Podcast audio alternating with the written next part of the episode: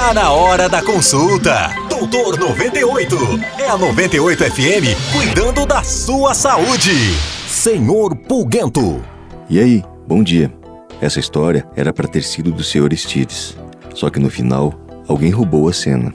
Sr. Stides era morador de rua fazia uns 15 anos. Antes que todas as pedras sejam atiradas, é preciso dizer que ele nunca foi ladrão, bêbado ou vândalo. Simplesmente adotou as ruas por um desses descaprichos do destino. Vez ou outra, aparecia no hospital em busca de algum curativo ou medicamento. Consigo, trazia os cacarecos, sacolas e cobertores de quem vive no acampamento ambulante.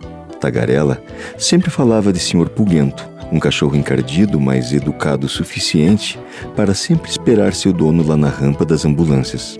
Mesmo com a saúde frágil, seu Aristides nunca topou sair das ruas. Nem mesmo cogitava a possibilidade de ser recolhido em abrigo nos dias mais frios ou chuvosos.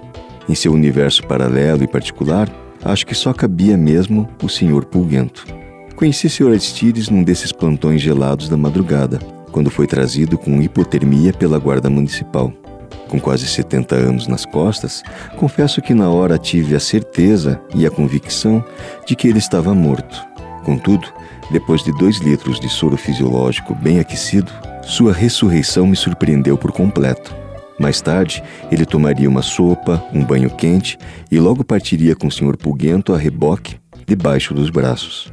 Passados uns dois anos, acabei ouvindo um burburinho no refeitório do hospital, que de novo o Sr. Aristides tinha sido internado por hipotermia.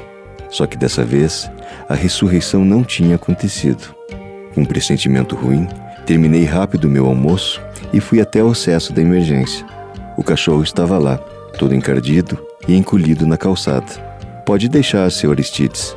Vamos cuidar dele. Descansa. Você ouviu Doutor 98 com o Doutor Carlo Andrade, CRM 35499. Todos os dias, às 10 da manhã.